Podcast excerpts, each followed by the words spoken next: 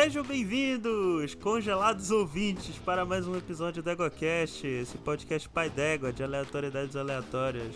Sou Caio Ferreira, falando de Belém do Pará, e hoje a gente não vai falar de MMO, RPG. Smite. Não, não só isso, o Ragnarok também. Mas o Smite é MOBA. É MOBA. Aqui é o Rodolfo de São Paulo e virei montado na minha carruagem guiada por Tanin Jost e Tanin Grisir. Aqui é o Verta de São José dos Campos e vem, pega o seu galho, me vara e me chama de Aesir.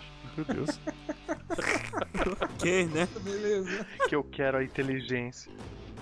que... Como é que é? ok.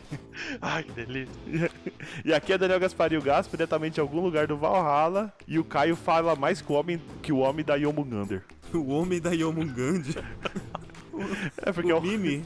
Não, porque tem o homem da cobra, é né? verdade. Se, se a gente Ai, vai. A gente. carai. Escuta, a gente falou um monte de nome de, de, de mitologia nórdica, mas eu tinha entendido que o, que o episódio de hoje era sobre lendas do Pará, Cobra Grande, não é isso? Cobra. Não, não, não é sobre isso. O episódio de hoje, na verdade, é o episódio número 2 do, do Éguas e Hidromel, né? Éguas com, Hidromel. com o Verto aqui tentando ressuscitar o.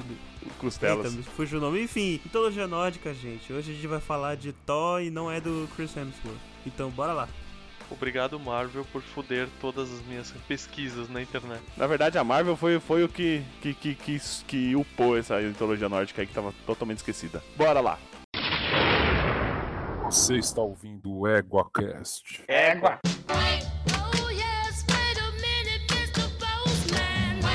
Bom dia, boa tarde, boa noite, bem-vindos a mais um Coice do Ego. Eu sei, eu sei, vocês estavam com saudade de mim.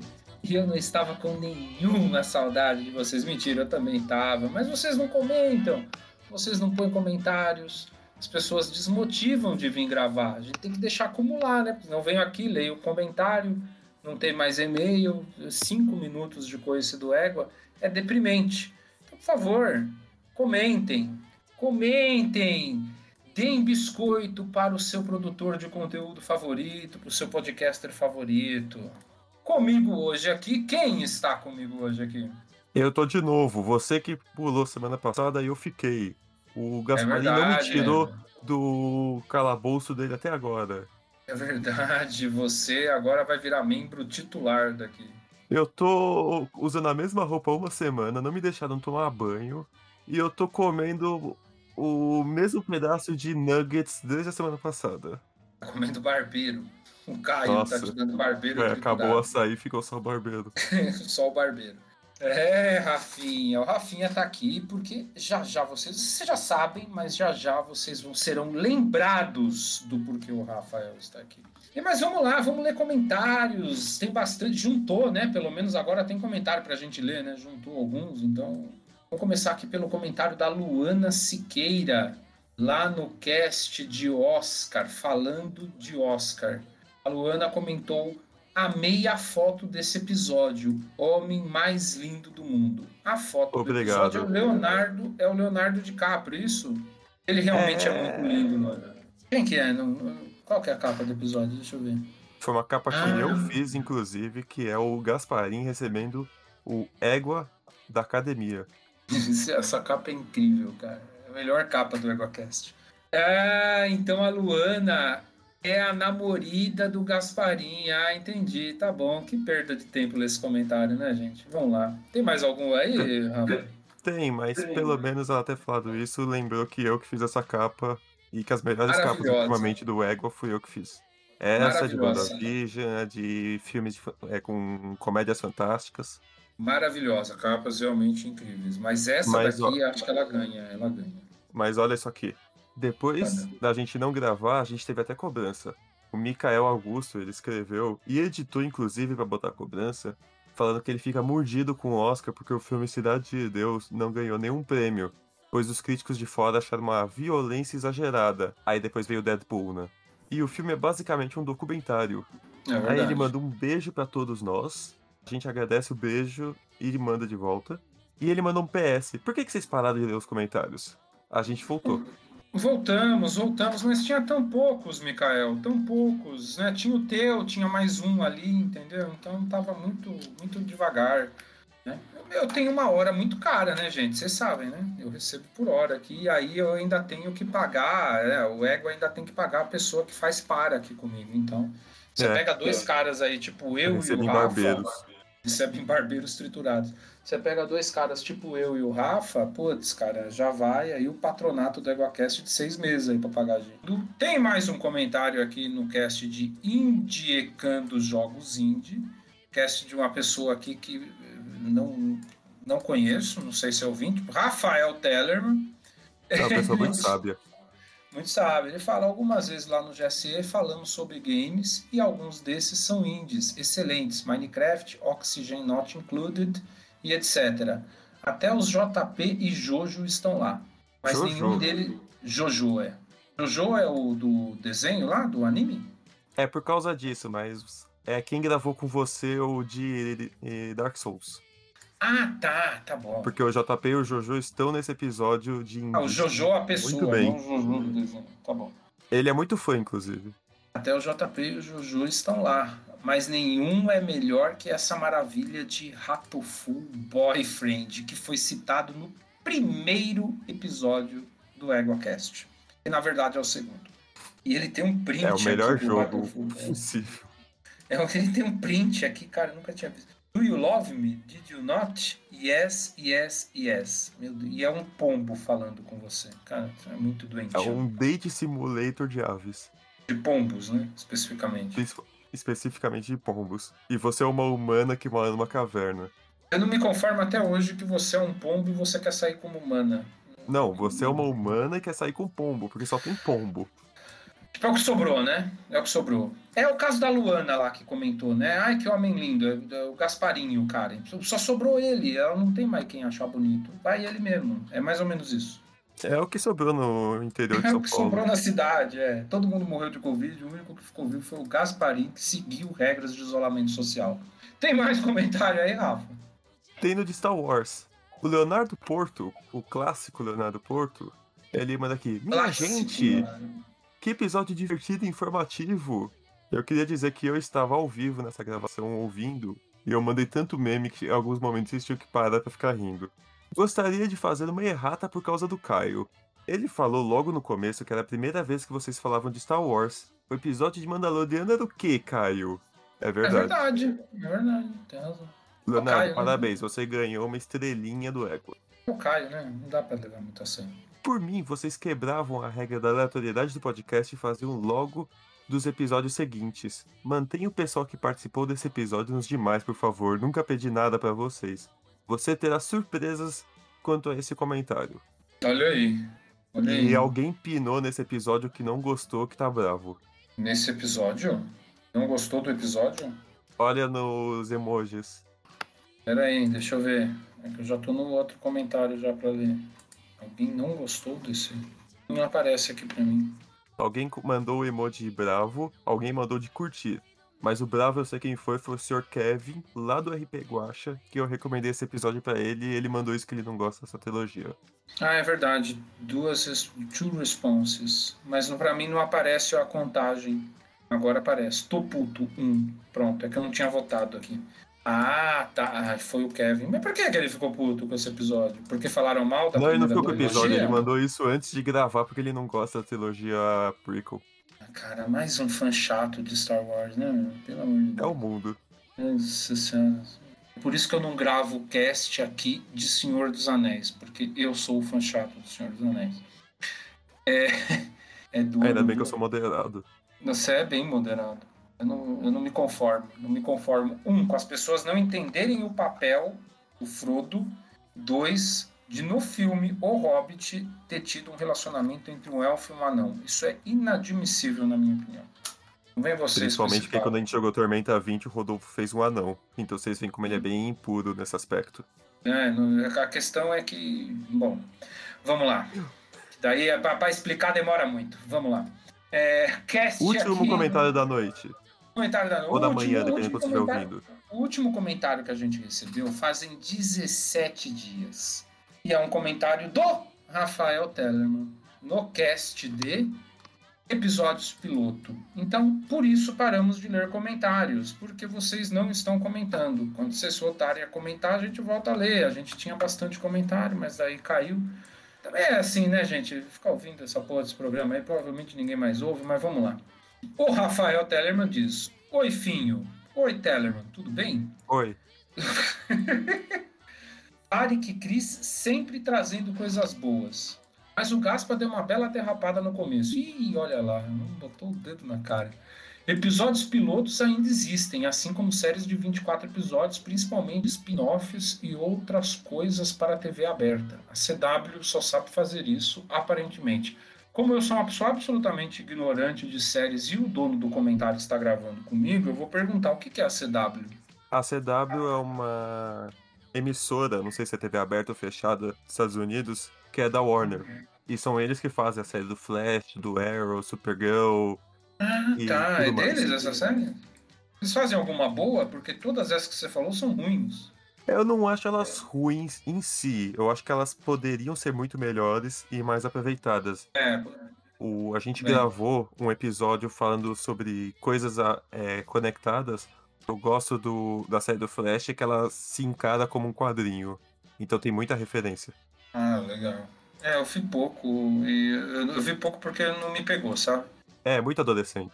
De pilotos efeitos, conheço The Big Bang Theory, que havia uma cientista apaixonada pelo Leonard no lugar do Raj, e Minority Report, que se passava depois do filme protagonizado por um dos irmãos e uma detetive. Foi um fracasso, o piloto foi refeito e pior que vazou antes, caraca.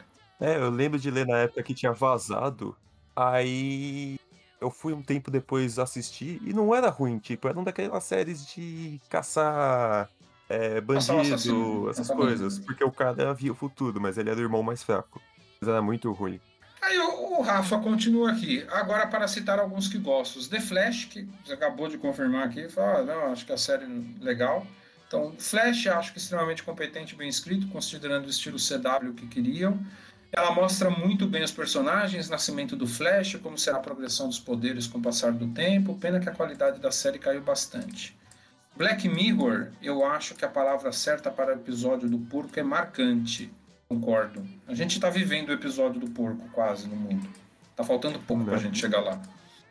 E de desenhos para acompanhar o Caio, eu gosto de Samurai Jack. Cara, Samurai Jack é muito bom. Você ia falar Samurai X aqui, juro pra você. Quase. Ela Samurai define- X também é um bom piloto. É maravilhoso. Eu adoro Samurai X. Pena que o mangaka é um lixo. Ela define bem o presente e o que acontece com o reino, como ele fica habilidoso, como vai para um futuro distópico, porque tem um nome. Se você rever com mais entendimento do roteiro, ainda entende que ele nunca voltará para o presente, por mais que queira. É, ele já não pertence mais ao presente, né? E nem ao futuro. É, é triste, né? Assim, a história do Samurai Jack.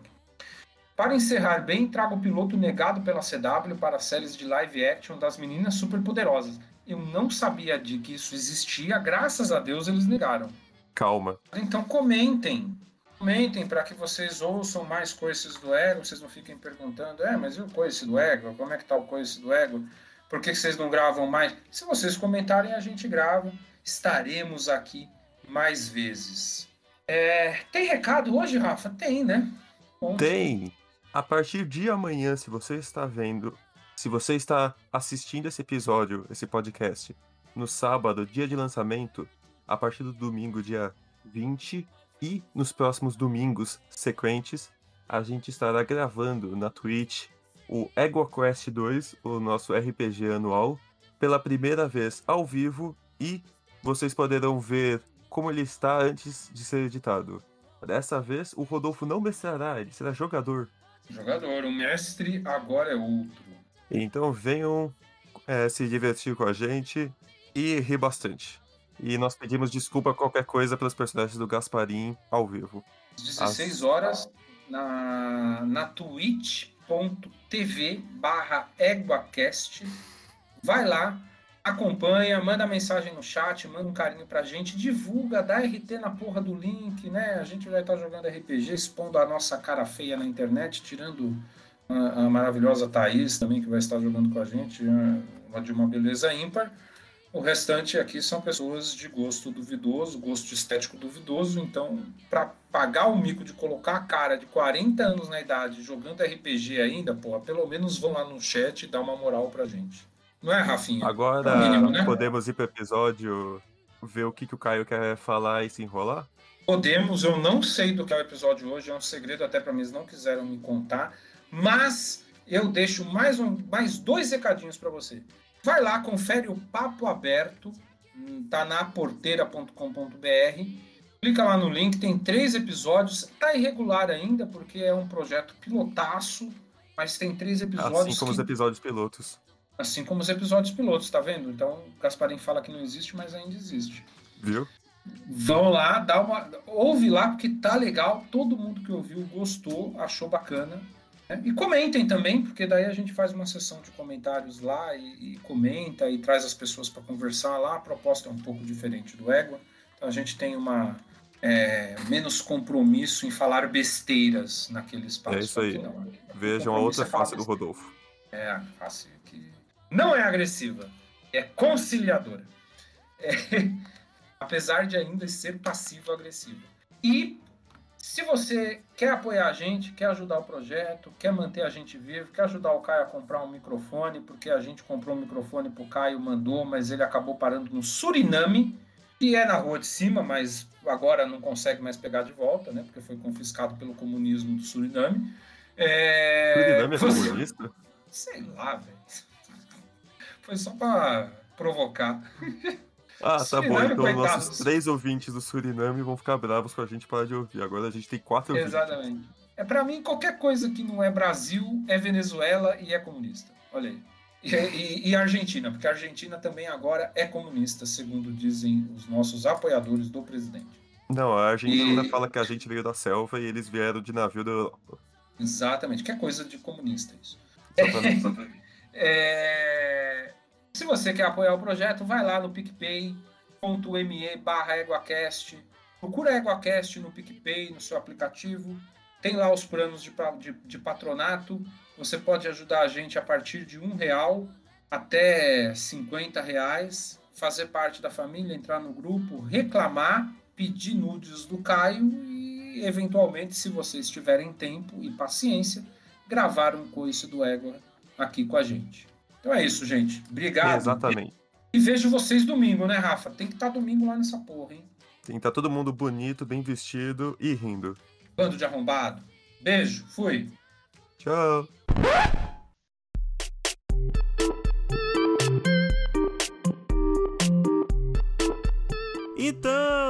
Consagrados, aliás, o, o Gaspo tava falando um negócio que a Marvel que ajudou a, a ressuscitar o interesse por mitologia nórdica, né? No, no mundo. Não só a Marvel, eu diria, como também o próprio Senhor dos Anéis. Já que tem muita coisa de Senhor dos Anéis que é chupinhada mitologia nórdica. Mas enfim, Mitologia eslava. é. Senhor dos Anéis, se a gente for brincar disso um dia, mitologia eslava tá anda de braçada no Senhor dos Anéis. Olha só. Mas ele, não é pegou... tema. Não é o tema. É verdade, ele pegou várias coisas ali, mas hoje a gente vai falar de mitologia nórdica. Aliás, é aquela mitologia da Escandinávia. Vocês, vocês, vocês sabem dizer onde fica a Escandinávia? No norte. Eu ia dar exatamente essa No norte de onde, carai? Perto de Belém. da Terra. Porque eu, eu, sou, eu sou daquele grupinho seleto de pessoas, hoje em dia seleto, de que ainda entende que a Terra é redonda. É.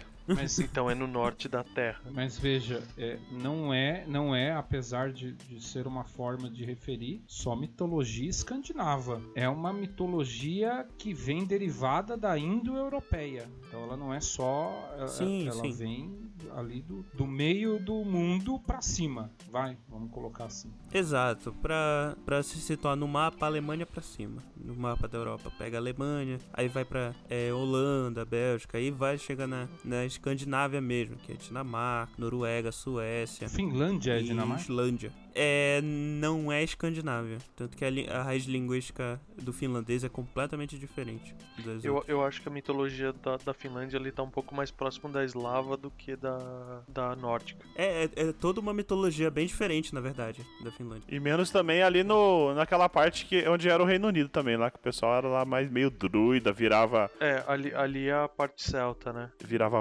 urso, virava não sei o que. Nossa, a melhor mitologia. Mito- Não, mitologia celta É druida, né? mais querida que tem, velho. Mas isso, essas coisas, elas são raízes de quase todas essas mitologias aí da proto-europa, né? Essa raiz animista, essa raiz que vem do, do indo-europeu e conforme isso foi quebrando, né, os povos foram se dividindo ali na região, eles foram criando características próprias de acordo com a sociedade que eles formavam. Então, a celta, a eslava, É, a gente foi ficando mais egocêntrico, né, Finho? Se você pensar na raiz, boa parte das mitologias, elas são, a ma- em- na sua grande maioria, animistas. Se você pegar a, a proto-europeia, se você pegar a americana, seja a latino-americana, seja a norte-americana, se você pegar a australiana, tipo, as, as mitologias mais primordiais, vamos dizer assim, elas são, em geral, animistas. Aí a gente vai conquistando mais espaço como ser humano e vai ficando mais egocêntrico, né? Por que animista falta ferro? não, animista. Nossa, velho, nossa.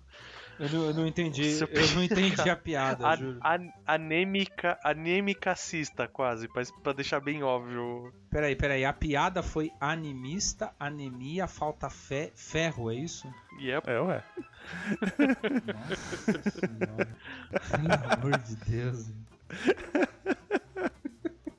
Tá, ô, ô Verta, pra gente que não é estudioso, o que que é um- uma... O que que é o animismo? animismo é aquelas mitologias que são mais baseadas na natureza. Ou Ah, a gente fala em animismo, tipo, remete, até gramaticalmente remete a gente a animais, mas podem ser própria natureza, entendeu? Onde o deserto é uma entidade, entendeu? A montanha é uma entidade, que você não tem uma, uma humanização específica das coisas. Uma religião animista, ela é uma religião que adora o sol, o vento, ou um animal específico que demonstre poder, sabedoria, inteligência. E não, e não acha que o. que o anim... É legal isso que o filme falou. E, não- e não acha que o Sol é diferente dos gregos, por exemplo. Ah, o Sol é Apolo, ou Hélios, no caso. Ele é. O Sol é o Sol e ele é uma entidade por si só, entendeu? A Lua é a sua própria entidade. Foi bem lembrado aqui no, no chat pelo do, do Egito, né? Os egípcios são, são animistas. O rio Nilo é uma entidade,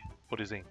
Sim, o Nilo é uma entidade. O mar é uma entidade, o céu é uma entidade. Era uma forma Aqui desses dessas proto-sociedades, dessas tribos, dessas pessoas, elas explicarem os fenômenos naturais que estavam ocorrendo em torno deles. Então, como que você explica o vento, o mar, a lua, o sol, os ciclos que, que o dia tem ou que o ano tem? É, você olha para isso e você atribui características de sem ciência, vamos colocar dessa forma, há algum, algumas observações que você faz da natureza. Então isso basicamente é uma religião animista. Exa- Exatamente. ok. Os nórdicos não são animistas. Mas, mas eram. Mas- eram. Não. Não, mas vamos chegar lá, Sim. calma aí.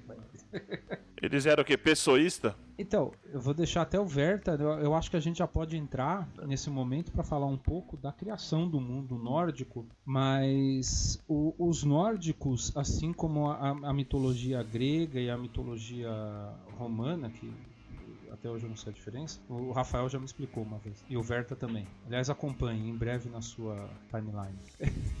É, fazer o jabá, Catim. O- os nórdicos, é, to- essas religiões, né, essas religiões dessas proto-sociedades, elas começaram como animistas e depois, que nem o Verta falou, o homem foi tomando.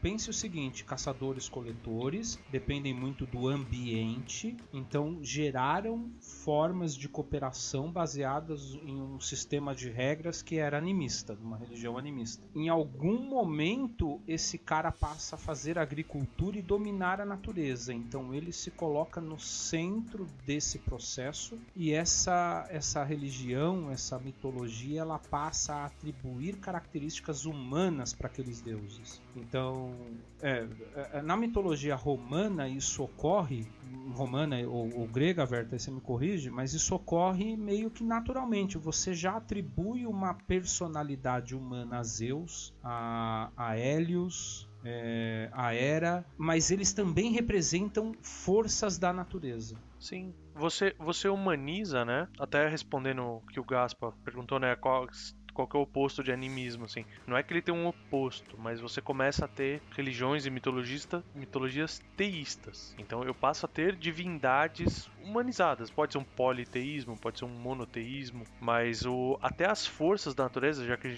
só pra, pra gente en- entrar de vez no, no cast nórdico, mas lembrando do cast de mitologia grega, tipo, as forças efetivamente da natureza, elas são personificadas. Você tem os titãs. Aqui elas também acontecem. Quando a gente entrar pra conversar a diferença dos Jotuns e os Aesir, é tipo o, os Aesirs eles são divindades mega humanizadas, né? Os Jotuns eles são próximos ao, ao ti- o titanismo mesmo, que são as forças da natureza personificadas. Além da que eu vou trazer, você vê que ela tem algumas dessas relações, mas ela começa, né? Puxando isso que o que o Fim falou, se vocês me permitirem, eu já vou fazer o gancho com a criação do mundo, mas assim, você começa com o animismo, de certa forma, porque você começa com o vazio. É interessante que é uma mitologia que apesar de estar rodeada de mar, ela considera o início vazio. Entende? Alguma, algumas normalmente você pega os celtas, por exemplo, os celtas eles estão muito próximos do mar também.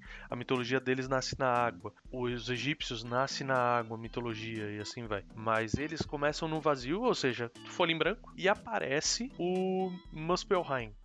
Aliás, o, o nome do. O vazio tem um nome, né? Tem. Na mitologia. É o Gnungagap. Isso. Eu acho que eu acho que seria legal você fazer, tipo, essa parte aí, tipo, igual o Cid Moreira. No início, era só o Inungagap. Era quem?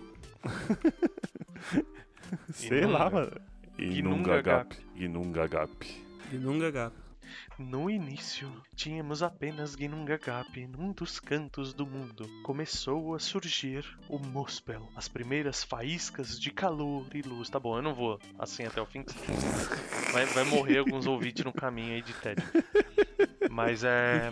Nasce o, o Muspelheim, né? Então, assim, ele é uma. É uma fonte. É meio que uma autocombustão, né? Ele é uma fonte de calor e luz. E é interessante que ele vai crescendo baseado na sua própria fome de consumir. É muito da hora esse conceito, porque ele é um mundo de fogo. E o fogo, na, ah, esse fogo mítico, né? Esse calor mítico, ele, ele consome a si mesmo para se manter vivo. Você tem uma primeira divindade, né? Que depois vai se sentar lá, né? Que é o Surt, Surt, o Surt. Cada, cada reino, né? Depois quando a gente falar dos nove reinos, ele vai ter o seu, o seu principal governante ali. E do outro lado, quando a gente fala do outro lado, você pode imaginar a distância que quiser. É mitologia, é uma coisa linda, maravilhosa, porque ela fica dentro da sua cabeça. Vo- Você tem o surgimento de Niflheim, que é um lugar completamente gelado, seria o oposto. Do ponto de vista físico-químico é muito interessante, porque se eu tenho com muito calor de um lado, tipo, o balanço energético ele é equilibrado, né? Eu tenho muito calor de um lado e eu tenho pouquíssimo calor. Ele vai tirando, porque em teoria o Niflheim ele nasce após o nascimento de do Muspelheim. Conforme esses mundos vão se aproximando, conforme o calor vai sugando o mundo de fogo, ele vai sugando mais calor para ele mesmo, gerando aquele calor. O mundo vai esfriando do outro lado e vai se congelando. É interessante um conceito de que tinha o Niflheim, ele tinha um ambiente tóxico, né? É a primeira menção de ar, né? Você tinha luf- lufadas de vento tóxicas e tal. E o calor ele limpa esse ar. Então o, o ar, apesar de super quente de Muspelheim, ele era, ele era melhor do que o de gelo. O que do ponto de vista é, humano é você pensar assim, o povo ali eles deviam estar num sofrimento enorme. Quando você fica perto do fogo, se você tem uma lareira, se você tem uma enorme fogueira, por mais que a- a- aquele ar quente seja desagradável, ele é menos desagradável do que você passar frio. Então eu, go- eu gosto desse conceito, deles terem trazido esse conceito de algo reconfortante mesmo no inferno que seria Muspelheim. E o que acontece é que vai, eles vão chegando, né, vão se aproximando, surge, né, do gelo que vai derretendo e do fogo que vai se esfriando dessa água. A água é que vai gerar a vida. Ela surge, ela cria, surge dali o Ymir. É interessante um conceito um pouco de brumas assim, né? Você tem da, daquela fumaça úmida, daquela ou fumaça não, mas daquela ambiente úmido, nasce o Ymir, que é o primeiro gigante. E ele é. Assim, ele não tem muito o que fazer, né? Ele tá fraco, porque ele acabou de nascer. Então ele dorme. Só que ele é capaz de gerar vida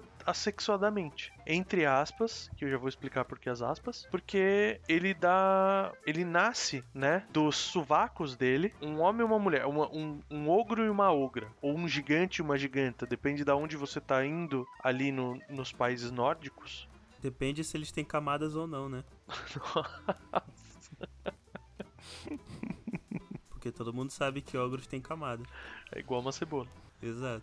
Mas aí começa a maravilha da mitologia nórdica, cara. É uma liberdade criativa di- digna de algumas, de algumas aventuras de RPG que eu já presenciei. Mas o. Nascem dos, das axilas, né? Um gigante e uma giganta. E aí, por que, que eu falei que é assexuadamente? Porque um pé tem relação sexual com o outro pé do gigante e nasce um terceiro filho. Ok, né? Pera aí, primeiro saiu dois gigantes do subaco e depois um pé trepou no outro e saiu outro gigante, é isso?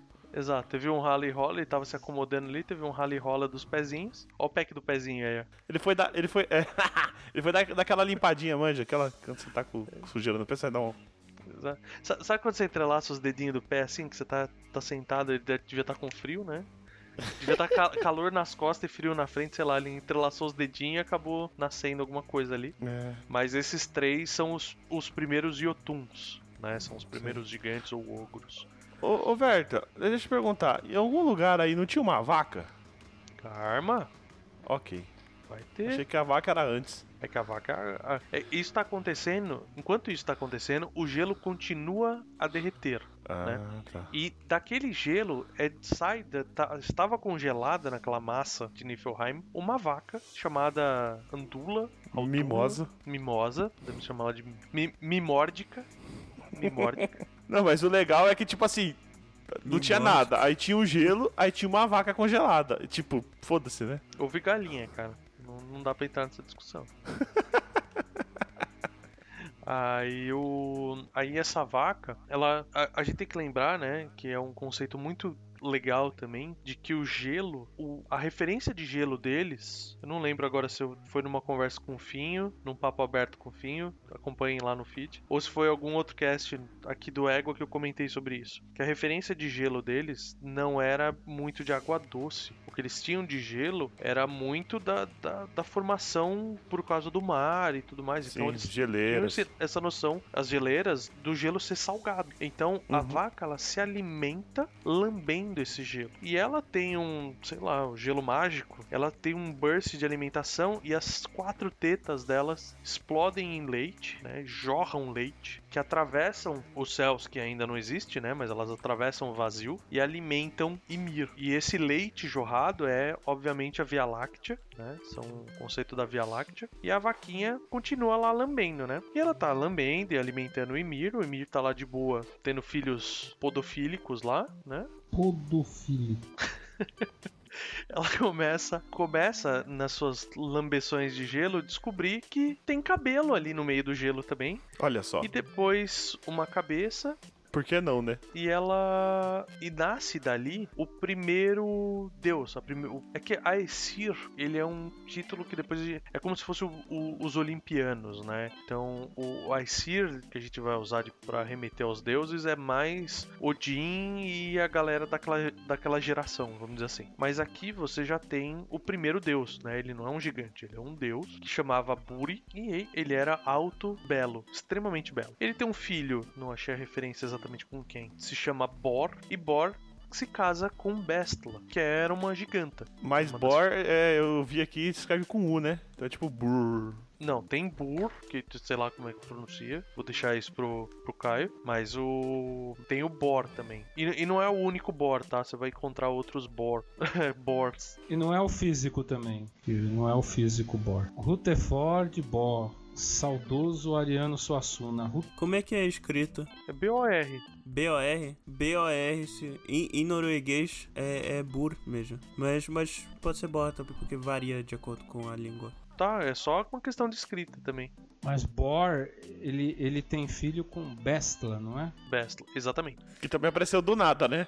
Não, você tem que pensar que o Ymir tava gerando filhos e os filhos estavam gerando também, né? Então, já, já, já populando ali. O número, inclu- inclusive, a gente vai falar agora das divindades, né? E da construção do mundo propriamente dito. Mas acontece porque Buri, então tem que pensar, Deus. Buri é um deus, Bor é outro deus, apesar dele ser casado com uma giganta, que é a Bestla, e ele tem três divindades como filhos, que é Odin, obviamente, Vili e Vé. Eles entendem que eles estão subrepresentados ali, eles são uma minoria. Então eles tomam em armas e eles decidem que a melhor maneira de acabar com, com essa desigualdade é arrebentando com o Ymir, porque é a fonte dos gigantes, vamos dizer assim. Ele produz gigantes sem necessidade de mais nada, entendeu? Ele é, é fo- uma fonte de gigantes. Então eles matam Ymir A troco de nada. A troco de conquista, né? A- Parecendo o Brasil 2018. Ou seja, a troco de nada, realmente. Só porque podem. Como todo bom viking, eles saqueiam e pilham. Exato. Eles matam o Ymir, né? Eles afo- e, eles aproveitam, né? Eles fazem gigantescos talhos em Ymir para que seu, o seu sangue jorre e eles afogam basicamente todos os Jotuns. O que salva, né? Os que salvam, né? É apenas o um gigante que chama Bergelmir e a sua esposa, que eles fogem e depois eles vão se tornar os reino, o- os governantes de Jotunheim. Né, vão ser os primeiros habitantes ali de Jotunheim. Aí eles pegam o corpício de Ymir e criam o mundo a partir dele. Aí é umas coisas muito legais, cara, porque você tem o sangue dele, obviamente líquido, né? Viram os mares e os lagos. A sua carne é a terra. Os seus pelos e cabelos são a vegetação. Os seus ossos são as montanhas. Os, os seus dentes, eles são. Eles se transformam em pedras, em rochas e tal. Assim como não só os dentes, né? Mas os fragmentos da mandíbula, né? A parte de baixo do, que, que encaixa no crânio. Seu, o seu cérebro são as nuvens e o seu crânio é colocado como a abóboda celeste. Para ter uma iluminação ali, eles pegam fagulhas de Muspelheim e lançam essas fagulhas na parte interna do crânio para formar todas as estrelas. E disso você tem a criação do, do primeiro mundo. Antes da gente falar da criação dos homens, vale falar, então a gente já tem Muspelheim, ele já tem o seu próprio governante, que é o Surt. Ginnungagap, ele fica um vazio, né? Ainda tem trechos de vazio. Você tem Niflheim, que é a terra do, de gelo. Também, né, é uma, é uma- é terra completamente inóspita. Você vai ter Jotunheim com os gigantes. E existe, né, desse processo, surgem os anões. Que eu fico triste porque é uma das raças que eu mais gosto em RPG e eles nascem de um jeito muito merda. Porque parte da carne de Ymir que não foi usada para construir o mundo, ela começa a apodrecer. O mundo, a- o mundo se estabelece com seus ciclos de vida e morte, que aliás é uma coisa lindíssima na mitologia nórdica. Ela, o ciclo de vida, vida e morte é muito expressivo, muito significativo. Odin morre transpassado para ganhar sabedoria, para poder viver melhor. O mundo nasce a partir da morte de Ymir. A próxima geração de deuses ela vai nascer a partir do Ragnarok, que é a morte do, do panteão antigo. Então, assim, o ciclo de vida, morte e vida é maravilhosamente explícito. E dessa carne putrefada começam a surgir vermes, né, larvas ali, e essas larvas elas se desenvolvem e viram os anões. Como a carne é a terra, entra aquele conceito dos anões morarem debaixo da terra, porque são os vermes que são baseados nos vermes que estavam comendo a carne do Ymir. Ou a origem do Tolkien é mais legal. Mas eles são uns anãos gigantes, tipo, tipo da Marvel? Cara, Anão gigante da Marvel. Não, porque no Thor, no, no filme do Thor, o. Como é que é o nome? O Tyrion lá, ele tem uns 5 metros de altura. Ele é um anão. olha aí, olha aí. Já puxamos o Marvel de novo. Mas o, mas não, a, a resposta é não. Os, os anões eles são pequenos. Quando você pega, é, é que é um cast sozinho pra falar disso, né? Os anões, eles são anões. Quando a gente fala da. Só, só para responder o Gaspo, quando a gente fala da. Por exemplo, do Anel de Nimbelungos, tem os anões, você tem o Fafnir se transformando num dragão e tudo, é, fica muito descrito a- o tamanho que ele tinha, que ele tinha um tamanho diminuto por ser um anão, e o quanto ele cresce pra se transformar num dragão pra proteger o tesouro dele. Nibelung é um nome muito, muito, muito estranho, né?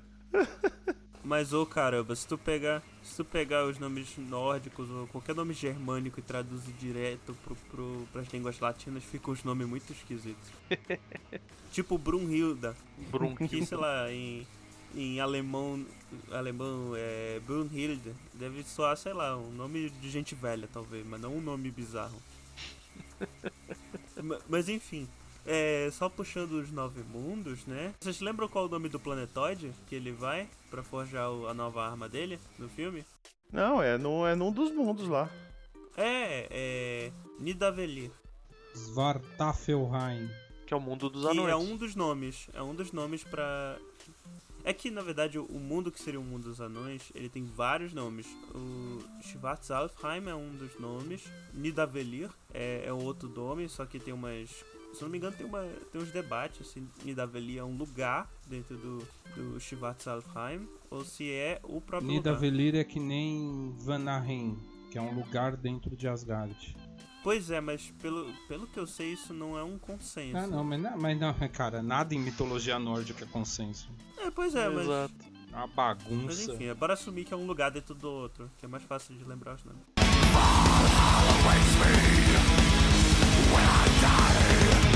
Uma vez que o mundo tá criado, é, eu acho que vale só o comentário assim, de, tipo, a gente falou da criação dos anões. A criação dos humanos, ela é bem simples, né? Eles vêm da, do carvalho. Não, não é carvalho. Ash. Freixo Carvalho, não é?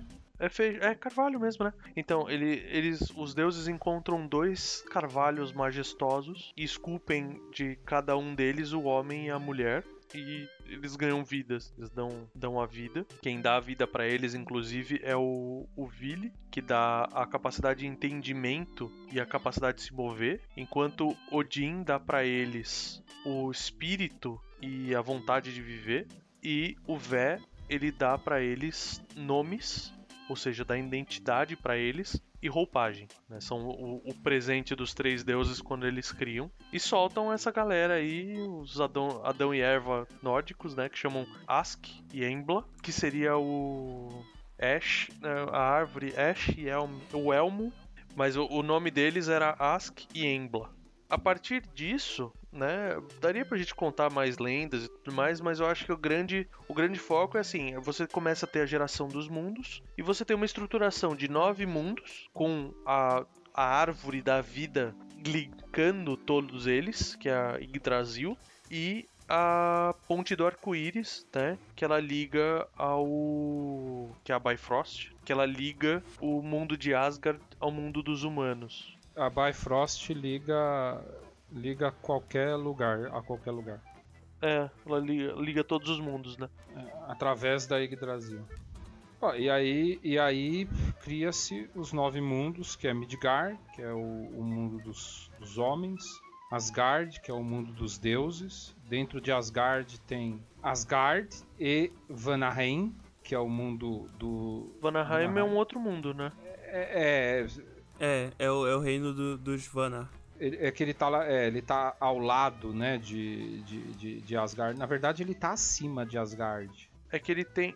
O, o, aci- o conceito de acima e É. abaixo é um conceito artístico, É, né? artístico. Não tem nenhuma lenda que fale pra cima ou pra baixo. Mas tem dois tipos de deuses, né? Tem os Aesir e os Vanar, né? Os, os Vanar ou Vanir, eles são mais deuses da natureza. E aí entra o conceito do, do, do animístico.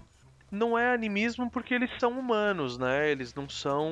Não, não, eu tô dizendo que. Eu tô dizendo que é, é mais. Eles representam conceitos animistas. Eles não, não são. Não é um animismo. Eles representam alguns conceitos animistas. Então você tem deuses mais ligados a forças da natureza, mais benevolentes, que, que dão mais, que cedem mais, do que os Aesir, que são basicamente porradaria. Humanos. É, basicamente é porradaria. É super-herói, é, é The Boys. A Exir é The Boys. É super-homem escrotizando todo mundo, é pancada, é fulano arrancando o olho, é loucura o bagulho. É super-homem mamando na teta da mulher. Parece, parece universidade pública. é horrível. Voltando. Midgard, Asgard, Vanaheim, Helheim.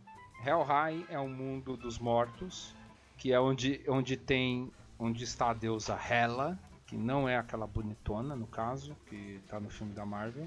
50%. A metade dela é uma vista. Ela, ela é uma mulher lindíssima. E a outra metade é a cara da morte. Exato. Como quiser imaginar isso, né? Mas ela. Ela.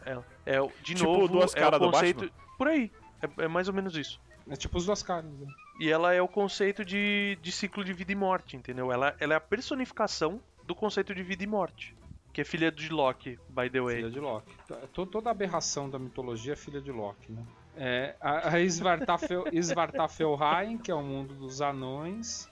Alfheim, que é o mundo dos elfos. Jotunheim, que é o mundo dos gigantes. E Niflheim e Muspelheim, que são os reinos primordiais de gelo e fogo. E Niflheim, se não me engano, eu não sei se o Verta tem isso de cabeça, Niflheim ele é um dos, um dos mundos primordiais, mas ele também é o mundo para quem morre sem glória, fora de batalha, para quem levava uma vida. Ele é, o, ele é o purgatório. É uma, uma vida de comércio. É, é para quem 95% da humanidade.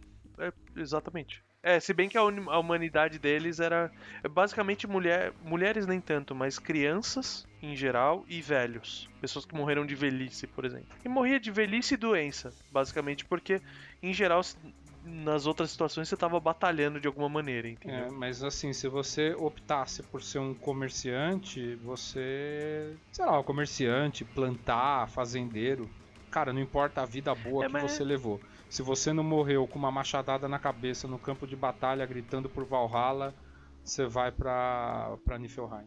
É, tem, tem alguns, algumas cont, alguns contos, algumas referências que, que situam assim uma coisa meio tipo, ah, se o cara meio que a- tipo extremunção, né, da, da religião católica cristã. Tipo, o, o cara teve uma vida normal e tudo mais, mas tipo no, no último último momento da vida dele, o cara tava na batalha, entendeu? Tipo, o cara viveu uma vida de comerciante, gordo e tudo mais, mas tipo, percebeu que tava morrendo, foi brigar e morreu batalhando. É tipo o livro lá da, que, eu, que eu comentei. O livro que eu comentei lá da Guerra do Velho. O cara ia, ficava velho e falava: "Ah, agora eu vou, não tem mais o que fazer. Vou, vou lá pra batalhar, morrer e garantir meu lugar lá no Valhalla. Mas é isso mesmo, é isso mesmo. Tinha, tinha gente na- dentro das culturas da- dessas sociedades que eles, eles iam pra guerra, mesmo velhos, porque eles não queriam morrer de velhice. Porque isso significava ir pra Niflheim. E, e o cara tinha que morrer no calor da batalha, e não importa a vida que você levou antes. Não importa, você pode ter feito Exato. nada a tua vida toda, ficado bêbado, dormindo no porto, se você catou um machado e a última ação da tua vida foi batalhar e você morrer com glória, você vai pra Valhalla. Pra Valhalla não, você vai para, é, você vai ser chamado pela Valkyria. Se você vai pra Valhalla é outra história. Mas você vai ser recolhido por uma Valkyria, ou pela Freya ou por Odin, depende. Depende de quem. Qual, qual, qual metade que você, você ficar. Depende da lotação do palácio. Exato. Se Valhalla tiver lotado, você vai pra, pra, pra outra. Ah, cara, freia, velho. Porra. Eu preferia do que ficar do Muito melhor. É, pois é. Muito, muito melhor. Freia, saudade. Aliás, uma, uma referência. Só pra não falar só a referência de Marvel, uma das referências mais fantásticas a isso é no Final Fantasy IX. Uma personagem que chama Freya, que ela é, que ela é Dragoon. E é, é uma personagem assim, de uma construção ímpar, assim. Tipo, de força e tudo mais. E ela, e ela é toda baseada num, numa Valkyria, né? A parte estética dela. Apesar dela ser um rato. Mas enfim. Apesar de ela ser um. Ok. Tá bom. E é legal assim que além dos anões, né? A gente também tinha elfos claros e elfos escuros. Algumas criaturas, né? Que viviam por ali, né? Tinha uma série de. A gente tem criaturas fantásticas, a gente falou da Hel como filha, né? E o, o Finho comentou, tipo, das aberrações. A gente tem. Antes, antes de contar as, as duas principais lendas que a gente trouxe aqui pra, pra brincar, só um, um comentário assim do tipo. O Loki ele teve quatro grandes filhos, né? Foi Uhum. a Hel, que é a filha mais normal, 50%. Mas, mas peraí, peraí, peraí. Conta, conta quem era a esposa de Loki. Porque o pessoal acha que o Loki é o irmão solteiro do Thor. É, Não. pessoal, é. O pessoal, o pessoal. O pessoal que tá ouvindo aí, pode. Mas ele, ele é. Ele é casado, mas ele é. Ele tem o pezinho grego ali, não, entendeu? não é, não, Ele é não é por isso. Acha que o Loki é o irmão do Thor, entendeu? Mas o Loki é um Yotun. Não. Ele é um Yotun casado com uma Yotun, que é a Angriboda. Sim. E aí os filhos dele são gigantes também. Só que nasceram daquele jeito, né? É, só que ele, ele é o adotivo, né? O, o Loki. Eles eram, eles eram primos, né? Então acho que genética deu ruim ali. Acho que vale, vale falar assim que o Loki ele era. Tem, tem essas duas divergências, né? Uma que Odin, durante a batalha, né? Com Thor ali, eles matam boa parte da galera, o que dá um problema de idade entre Thor e, e Loki. E o outro, e Odin se compadece, né? E traz pra criar. E tem a outra versão de que ele seria um. Seria um refém, né? Pra poder não evitar um ataque e tudo mais. E ele foi criado dentro do, do de Asgard junto com Entendi. os outros Eu, eu prefiro a versão da Marvel, que o Odin pegou ele bebê, ele era azul, aí o Odin colocou um negócio nele ele ficou cor de pele. É uma versão muito boa mesmo. Aliás, by the way, a gente tem essa visão da Marvel de que os Jotun, essas coisas, é só umas coisas aberração assim. Os gigantes tem muitos gigantes que eram lindíssimos, tá? Yo- Jotuns que eram maravilhosos. Tá aí o Loki pra provar. O, pró- o próprio Loki. É que o Loki ele é metamorfo, né? O Loki, inclusive, é uma coisa que é válida, né? O Loki é um dos poucos deuses com alguma habilidade mais inata. Até por não ser um deus, né? Acho que por ser um, um gigante, assim. Porque você tem Odin, ele conseguiu as coisas dele através de sacrifícios tal. Nada era inato pra ele. Ele conhece, ele consegue o conhecimento da- das runas através do vamos dizer assim, da, do sacri... ele tem o conhecimento através do, do sacrifício do olho dele, das runas, pra beber a água que tá na base da Yggdrasil e além do conhecimento da magia, todo o conhecimento, o restante do conhecimento para ele ser a divindade Mor, ele consegue através do sacrifício que ele atravessa a sua lança e fica pendurada ali, no- fica pendurado nove Ele dias. se enforca e se empala e arranca um olho. Ele se empala, não atravessa a lança, não. Ele senta na lança. Eita, Cara, empalar não precisa ser no cu, velho. Não, cara, tem que ser, cara, tipo Vlad Dracul, cara. Tem que fazer direito. Não, porra. Vlad Dracu. Cara, o, o, o Fim acabou de estragar uma, uma visão muito mais. Como é? Não, ele sentou, ele se enforcou, muito- ele se enforcou em cima da lança. Cara, tem, tem referências que ele atravessa a lança no peito dele, velho. Se enforcou em cima da lança, isso aí é outro nome, não é se enforcar não. Inclusive, se você quiser procurar na internet, você acha gente fazendo isso. Cara, se a gente entrar nessa, nessa mara, essa paranoia maluca de tipo, o certo é o que a referência que eu li, eu acredito piamente que tenham referências de. Ah, Não é o certo, é o que a gente achou mais engraçado, né? Não, não é certo, não. Eu tô dizendo assim, cara. O Drácula ele gostou da versão do Rodolfo. Então, é, é aquilo. A versão heróica é a, a lança no peito, né? A Gugnir, né? No... A, a versão que é o seguinte: o cara pegou todo o conhecimento do mundo, velho. Todo o conhecimento do mundo. Ele deu um olho, se enforcou, ficou três dias, né? Eu acho que foi. Nove. Nove, Nove nove dias enforcado. E, cara, não saiu barato. Então você imagina onde essa lança É. foi colocada ali pra que ele fizesse esse sacrifício, entendeu? É isso. Por isso que ele perdeu o olho, né? Por isso que ele sacrificou o olho. Tu sabe, né, que se ele atravessasse a lança no peito ia ser, ia ser escroto do mesmo jeito, né?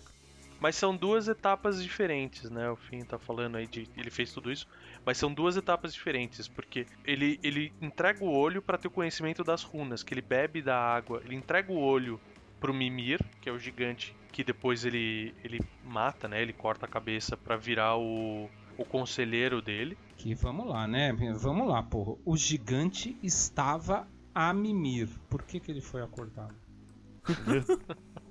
Eu ia fazer essa piada, mas. Desculpa, cara.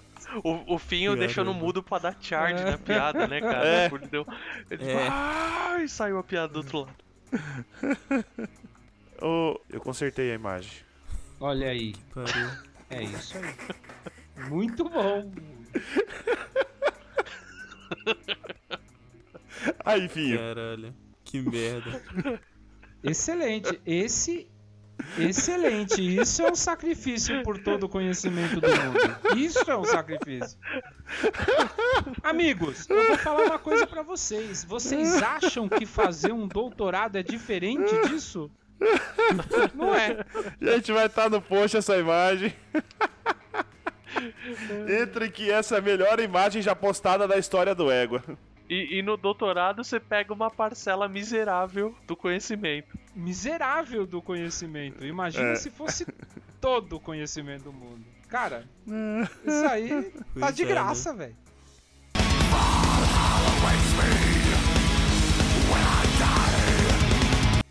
Mas então, ele dá, ele entrega o olho como pagamento pro, pro Mimir.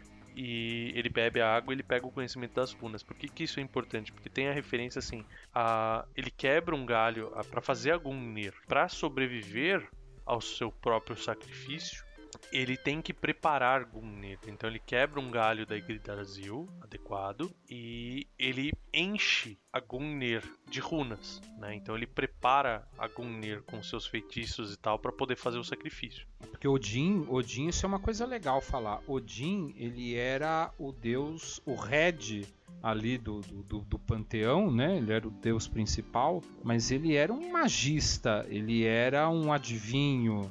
Ele não era só um guerreiro, ele era guerreiro também porque todo deus na mitologia nórdica é guerreiro. Qualquer, qualquer deus sai na porrada. Ele era um sábio. Ele era um sábio antes de tudo, diferente de- da maioria dos outros deuses. Inclusive do- do- dos que eu acho mais legais, que são Loki e Thor. É, Loki não é deus, mas não é um deus, mas ok. Odin, ele, ele era. Ele era, inclusive, ele era muito respeitado e pouco adorado. Porque ele era um deus tido como de difícil acesso. Tirando quando ele virava o Gandalf, de resto ele tava. E saía andando por aí. Ele tinha dois corvos, né? Uhum. Que contavam as fofocas pra ele. Qual que é a história desses corvos fofoqueiros aí? Cara, é, é um conceito assim. Não tem. Ele não é onipotente, nem onipresente. Ele é quase. Vai, a onipotência dele chega bem perto, mas assim. Inclusive considerando que ele morre no Ragnarok. ele sabia que ele ia morrer e ele tentava evitar isso de qualquer jeito, né? Sim, mas assim, ele tinha dois pares de animais que eram seus olhos e braços no mundo: Ronin e Munin, Era o Twitter dele. né? Que é pensamento e memória. são os dois corvos e eles iam, né, pelo mundo, observavam, né, tudo no dia e no final do dia eles traziam para Odin as informações. Então eles eram assim, literalmente os olhos de Odin e ele tinha um- e ele tinha dois lobos também. Porque não basta corvo, né? Tem que ter outros bichos também. Ah, é, não, pô, eu sei. Gary Freck. Eu sei porque é o nome de dois castelinhos meu no jogo de castelo. Né, são os dois lobos que significa o raivoso e o ganancioso. Raivini e Mukirana. É, e, e ele assim, às vezes pessoas que blasfemavam, né, coisas assim, ele mandava os lobos. Os lobos eram, tipo, literalmente executores de É a Odin. milícia. Era a milícia de Odin. Ia lá resolver.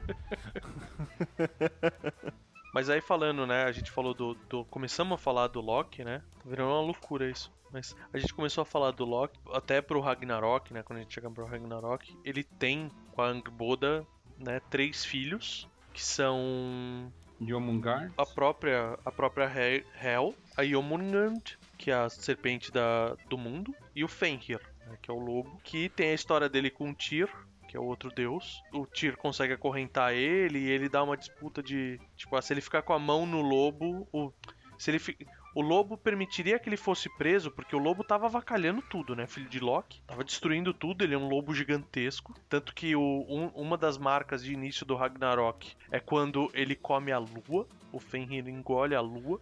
Caralho, mas o lobo era o capeta mesmo. Ai, que loucura foda, né, velho? Só pra, só pra, só pra puxar, só pra puxar essa, essa lenda, o Fenrir tava atacando o terror e eles pedem pra que seja forjada uma coleira pro Fenrir é, por um anão. Então um anão forja a coleira. Só que como que você põe a coleira no Fenrir? Era impossível. Então o Tyr, que ainda tinha uma coleta, né, vamos colocar, uma moral com o Fenrir, que o Tyr era o deus da guerra. Ele chega e faz um acordo com o Fenrir. Fala, ó, deixa eu te colocar esse laço bonito que a gente mandou fazer pra você. E, e- e o Fenrir fala, "É, não, não, não vou deixar você me, me, me colocar isso. Ele fala: Não, olha, é, é para você ver que é de confiança, eu deixo que você fique com a minha mão na boca. Se eu te trair, você pode comer o meu braço. E na hora que colocam a coleira nele, ele, ele, ele fica preso, né? Pelo, pelo, pelo laço do, do anão e ele morde o braço do Tyr e arranca. Isso. A mão, tá? Não é o braço, é a mão só. Tanto que ele, ele ah, tem monte, muitas imagens que ele é, ele é representado com um escudo no cotoco. Então ele tem, ele tem braço suficiente pra carregar um escudo ali. E ele manuseia a espada, espada, machado, lança, tem imagem de tudo isso. Ah, imagina a zoeira do Loki jogando bolinha pro Fenrir comer a lua, velho. Então, cara, quando quando quando o Fenrir vai comer, quando o Fenrir vai comer a lua é quando ele se solta e o pai dele já tá preso, né?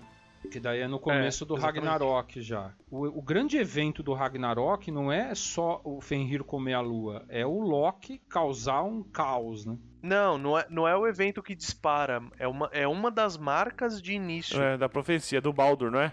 Porque eh, tanto que o eclipse lunar era um cagaço fudido pros nórdicos, entendeu? Toda vez que tinha um eclipse lunar, eles entendiam que tava Porque se você pensar na formação de um eclipse, a Lua ela vai sendo encoberta aos poucos e ela forma e é por causa da maneira como é projetada a luz, né? É refletida a luz do Sol lá. Ela, ela, aquela mancha, ela vem num C. Então é como se fosse uma boca mesmo engolindo a Lua. Né? Esse conceito do Fenrir engolir a Lua é exatamente do observações de eclipses. Mas pra fechar o, o, o quadradinho de 8, o quadradinho de 8 aqui, o, o último filho, é- essa história é fantástica também. Que Loki ele é o único shapeshifter, né? E o quarto filho dele é o Sleipnir, que é o cavalo de oito pernas que o Loki presenteia pra Odin. Mas como ele engravida disso é muito bom, velho, porque tinha tido, né? Eles precisavam fazer uma muralha em volta de Asgard e essa muralha, um gigante vira e fala: Meu, eu constru... se eu construir essa muralha em um dia, é, eu quero a Freya em casamento. E ninguém acreditou, né? E o Loki foi lá e o Loki tinha trazido ele. Falou, pô, vocês queriam na muralha, ele tá pedindo casamento. Falar, e tu fala, ah, meu, nunca que ele vai conseguir, né? E ele tinha um cavalo gigante, que era o que trazia o material pra ele. E ele começa a construir as muralhas, e tudo tá evidenciando após meio-dia, assim, né? A metade do dia, tá em total evidência de que ele ia conseguir efetivamente terminar as muralhas em um dia. E boa parte disso era porque a fonte de matéria-prima para ele construir era constante. Porque com um cavalo gigante ele trazia as pedras para construir a muralha muito rápido. E o Odin fala pro pro Loki fala assim, mano, você que trouxe maluco, eu não quero dar a freia em casamento pra esse cara. Se você não resolver isso, é assim, eu vou dar a em casamento pra ele e eu vou tirar a sua vida. O Loki pensando como é que ele resolvia, ele observou, tentou conversar com o gigante, bateu um lero ali.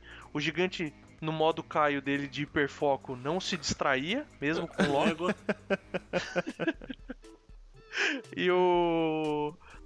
O, ele, o Loki percebe e fala: Meu, a única maneira que eu tenho é de parar esse cavalo. Então ele, sabiamente, metamorfo que é, fala: Vou virar a égua e vou dar pro cavalo.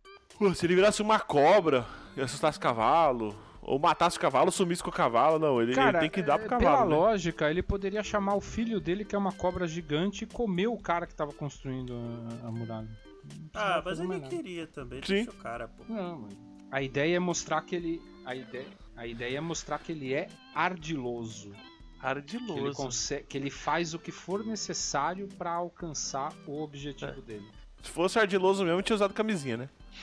Aí ele, ele, ele é ardiloso, um gigante ardiloso, e o cavalo, um gigante ardiloso também, porque aproveitou, né? Engravida Loki. E Loki pare Sleipnir. Que é um cavalo de oito patas.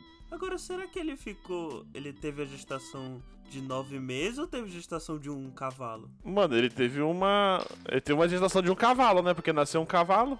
Então, tipo, ele não pode mudar de forma, né, cara?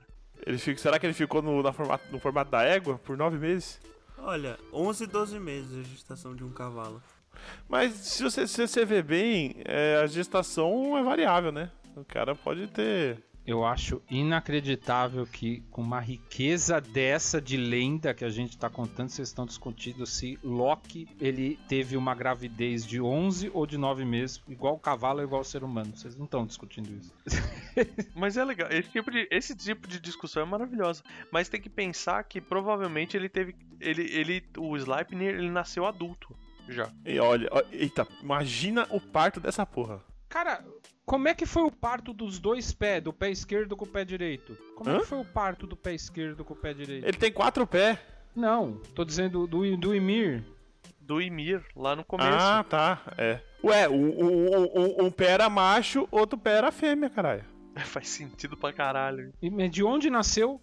Ué, na batata da perna, igual aquele filme do. Ah, não. Aquele filme na barriga, né? Do, do Arnold Schwarzenegger. Não é Dioniso, cara. Não, não é Dioniso, pelo amor de Deus. Ele nasceu na batata da perna e mamou no peito do pé, é isso? Eita, Tá bom. Ai, caralho. O pior não é isso, o pior foi a, a Angry Boda lá parindo a, a cobra, né, velho?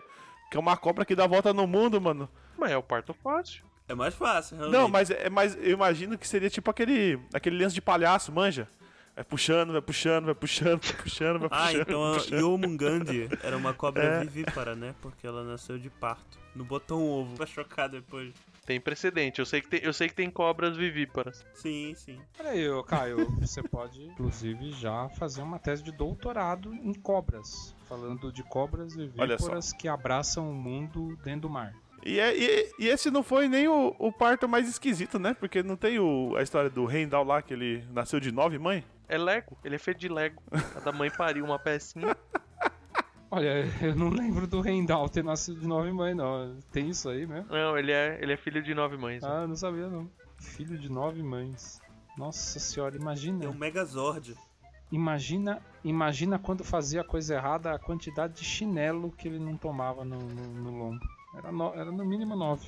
É por isso que ele controlava Bifrost, ele fugia pra outro mundo na hora.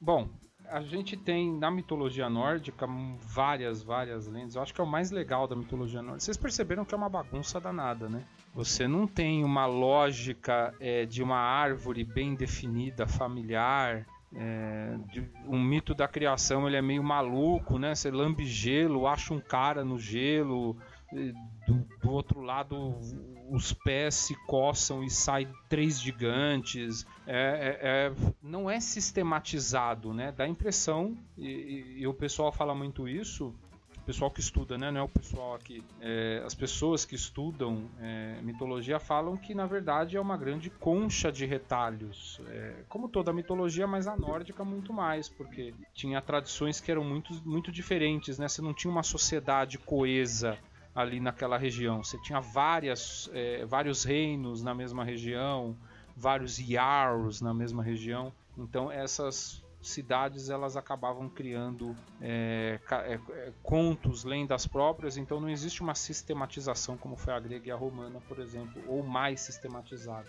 É, então tem muita lenda legal, muita lenda interessante, que eu acho que é uma das partes mais legais. A, a lenda mais interessante é o Ragnarok. Eu acho que é a história mais legal, Verta conta, que sabe de cabeça. É, eu, particularmente, é, eu gosto muito de uma lenda onde Loki, por algum motivo, depois vocês procuram para pegar o detalhe, para não, não ficar extensivo demais, ele perde, ele, ele, ele tem que entregar o martelo de Thor, o Mjolnir, para um gigante. E Thor fica. Thor quer matar ele, tudo quanto é jeito. E ele fala: Não, pô, eu vou te ajudar. Vou- vou- vamos lá pegar de novo. E Thor vai na dele fala: Ah, tá bom, vamos lá tal. E Thor também. Não sei porque confiava no cara, né? Depois de tudo que ele faz. Cortou o cabelo da mulher dele. Zoou o barraco no, no- no- no jantar de domingo. E ainda deu um sumiço no martelo, cara. Pariu, to pariu todos os bichos que ia matar o- os outros, né? Você não, você, não, não tinha um amigo merdeiro, mas que você mantinha como seu amigo? Caraca, mano, mas o Loki era demais, né, velho? Puta mal influência da porra. O, o Loki aprontava com Thor, inclusive. É- Era mais com Thor, né, que ele sacaneava. E, e aí eles foram atrás do gigante. Só que o gigante falou que devolveria o, o Mjolnir se eles levassem. Era, era quem? Era Friga? Quem que era que eles tinham que levar em casamento? Você lembra? O... Não, era Freya. Era Freya? Ninguém, cara, Friga, ninguém mexia com Friga. Friga era esposa de Odin. Ah, era, era a Freya. Então eles foram levar a Freya, eles queriam levar a Freya, a Freya foram pedir pra Freya. É igual, é, é o mesmo do, é o mesmo gigante que tava, do gigante que tava construindo a muralha, entendeu? É, tipo isso. Aí foi pedir pra Freya. Falou, Freya, vamos lá, você faz lá uma média, casa com o cara pra eu pegar meu martelo. Aí Freya cagou, falou: Meu, não vou, você tá louco? Isso é problema teu. E largou ele e o Loki. Aí o Thor ficou puto, o Loki falou: Cara, eu tenho uma ideia. Vamos te fantasiar de mulher. E aí eu te levo lá, você se passa pela Freya. E na hora que você for casar, você pega o martelo e sai fora. Melhor estilo perna longa, né? Cara, total perna longa, cara. Total, perna total. longa. O plano, os o Loki era o pior amigo possível. Mas, mas o importante, uma, refe- uma referência importante. Thor toma banho pra isso. Acho que a, a grande diferença é isso. Ninguém acreditava que era Thor porque tava Tava cheiroso. cheiroso, né? E aí, e aí a gente tem um desdobramento, porque eles vão até lá. é, é, Loki apresenta Thor vestido de noiva como sendo Freya, com véu. Não esse véu tradicional que a gente tem, né? Com, com um vestido e, e- e coberta dentro do- dos costumes, né? E ela tava com tipo, como se fosse um véu no rosto. Ela não, ele, né? E, e aí a gente tem o desdobramento Chapeuzinho Vermelho, né? Thor começa a comer e, cara, ele come mais que os gigantes. E aí o gigante fala, porra, mas ela come tanto assim? Ah, é que ela andou muito, ela tá com muita fome. Aí ele bebe toda Tinha- a cerveja. justificativa também de que ela tava, de que ela tava nervosa, Ela tava né? nervosa com o casamento, é. E, e, enfim, Thor come toda a comida, bebe toda a bebida, arrota. E na hora que o gigante chega perto dele, os olhos de Thor eram vermelhos. E ele fala: Nossa, ela tem os olhos vermelhos. É que ela não dormiu direito, ela tá com sono. Aí ele fala: Bom, então tá bom. Cara, chapeuzinho vermelho total. Vamos casar? Vamos. É muito, né, cara? Daí na hora que eles vão casar, o cara pega o martelo pra devolver, Thor toma o martelo, tira o véu, mata todo mundo e volta pra Asgard contente com o Mjolnir na mão. Porra, não precisava ter matado todo mundo ali. Matou todo mundo, velho. Tem que matar pra ninguém contar Pra a ninguém história. contar a É, história. exato. Coitado do gigante, cara. Ainda deve ter dado o cala-boca do Loki, ó. Você fica quieto aí. Agora, agora, a coisa mais maravilhosa é que ele topou o plano do Loki que já tinha sacaneado a mulher dele. Pois é. Que, que cortou o cabelo da mulher. Cara, Cara, é maravilhoso essa história. O cara era parceiro, mesmo fazendo merda. Cara era parceiro. É que pro Loki faz sentido, cara, mano. Ele deu pro cavalo, entendeu? Ele virar mulher pra, pra dar pro gigante ali na festa. Com certeza ele tava pensando em pegar algum gigante ali de, de brinde, entendeu? Como. Ah, ele, o do Loki. o Diversão. Loki não é, não é de ninguém. O Loki é cachorro. É Loki, da né? cachorrada. é, é ele da ele é muito cachorrada. Loki. Aliás, uma informação completamente relevante, ou não, o Thor na mitologia nórdica, diferente do, do Thor da Marvel, geralmente ele é representado como, um- como ruivo, né? Mas ele é ruivo. O Thor é ruivo. Não, o Thor da Marvel, mano. Assim, eu, eu adoro o Thor da Marvel. Eu adoro a Marvel. Eu não, eu não tenho preconceito com Marvel, não. Eu gosto pra caramba de Marvel. Mas não, não dá. né? O Thor loiro lá, entendeu? Chris Hemsworth, co- co- co- parece um cornetinho e tal. Thor era um, um ser gigantesco. E ele era ruivo. E ele não era. Ele não era malhado. Ele era gigante, entendeu? É tipo o Montanha do Game of Thrones, maior, né? Porque era um deus. É tipo isso, era um Imagina negócio- isso vestido de noiva. Passar pro gigante, velho. Os caras eram gigante afinal, né? Ele falou, pô, até que ela, é, até que ela não é baixa. É. Né, Essa história é muito boa, cara. Essa história é muito boa. E essa história mostra que é. Cara, eu não sei dizer qual a lição de moral dessa história. O pessoal tenta tirar alguma, né? Mas é, é só o seguinte. Não tem. Pra mim a questão é não confie no todo Loki. mundo no final. Não confie no Loki. É tipo, a, a- cara, é assim, tudo, tudo é justificado na porradaria, entendeu? Tudo os caras justificam na porradaria. É, tudo tem que terminar com violência. Tipo, Thor vai lá mata todo mundo. É, tem que terminar com violência. A violência resolve. E a tua, Verta? Eu vou direto pro métier da, da minha lenda. Mas é uma, é uma lenda bem, bem gostosa de ler, eu gosto bastante. Que é a lenda do Utgardalok, que é um, um gigante que ele queria. Assim, pelo nome dele, né? Chama Utgardalok, você vê que o cara é. tem- um pressuposto ali da virada, né? E ele queria testar, né? E zoar, de certa forma, os deuses. Então, através de uma série de artimanhas, né, que envolvem o- os carneiros do Thor, eles serviam de alimento. Ele conseguia, desde que ele guardasse os ossos e, as- e a pele dos carneiros dele, na manhã seguinte ele batia com o seu martelo na, na pele e nos ossos, eles voltavam ao normal, podiam seguir viagem. E eles é, fazem isso, né? Encontram esse cara, o, o Utgardalok, no, no caminho, e através de uma série de artimanhas ele, ele chupa o tutano, ele convence o filho de um de um fazendeiro lá a chupar o tutano dos ossos de um dos carneiros. E o carneiro no dia seguinte ele fica manco. Thor fica puto e em troca de não matar todo mundo, o fazendeiro cede um dos filhos dele, que é o, o Que é o único jeito que Thor sabia resolver as coisas. Eu vou matar todo mundo nessa porra, foda-se. Exato. O Tjalf, que é o menino que tinha sido enganado, né? Em alguma das lendas, outras não. Mas tem alguma das versões que ele é o menino enganado. E ele. Esse Tjalf, ele vai mostrar, né? Vai, vai atrás de quem que fez, né? Quem que deu a ideia pra ele de, de chupar o tutano dos ossos ali. E eles chegam, né? Na, no castelo do Utgardalok e eles são recebidos e é- era muito comum, né, numa, numa sociedade extremamente competitiva como essa, né, os jogos, as disputas, né. E o anfitrião disputa com Thor, né, pede pra Thor e o pros três, na verdade, né, tava Thor, Loki e o Tjalf mostrarem, né, que apesar de ser filho de um, de um pastor ou um fazendeiro, o Tjalf ele tinha seus superpoderes também. Ele era o Mercúrio, né? Ele era ultra rápido. Então tem uma série de disputas, né? Na qual envolve, por exemplo, uma disputa de, de bebida. Ele desafia Thor a beber de um, de um cálice o mais rápido possível. E ele bebe, bebe, bebe e ele nunca consegue esvaziar aquele cálice. Depois ele entrega pro. Ele fala pro, pro Thor: fala, Nossa, que bosta, você falou tanto que era um beberrão, né? E entrega um gato pra Thor e fala: Eu quero que você tire esse gato do chão. E Thor faz tudo que ele pode e não consegue tirar. Ele tira uma das patas do gato. Fala que ele tira uma das patas do gato do chão. E a terceira disputa, ele briga com, com uma um gigante ali, né?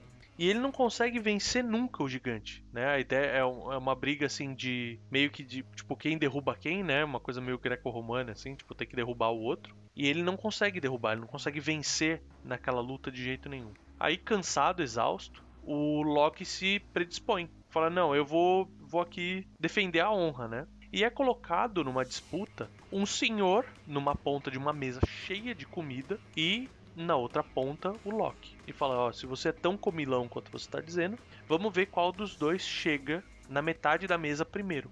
Caralho, olha os jogos. E eles chegam quase ao mesmo e eles chegam quase ao mesmo tempo. Só que enquanto o Loki comeu só a comida, o senhor ele comeu a comida, os pratos, os talheres, a mesa e parte do chão. Ele era o Pac-Man, né? É, ba- basicamente.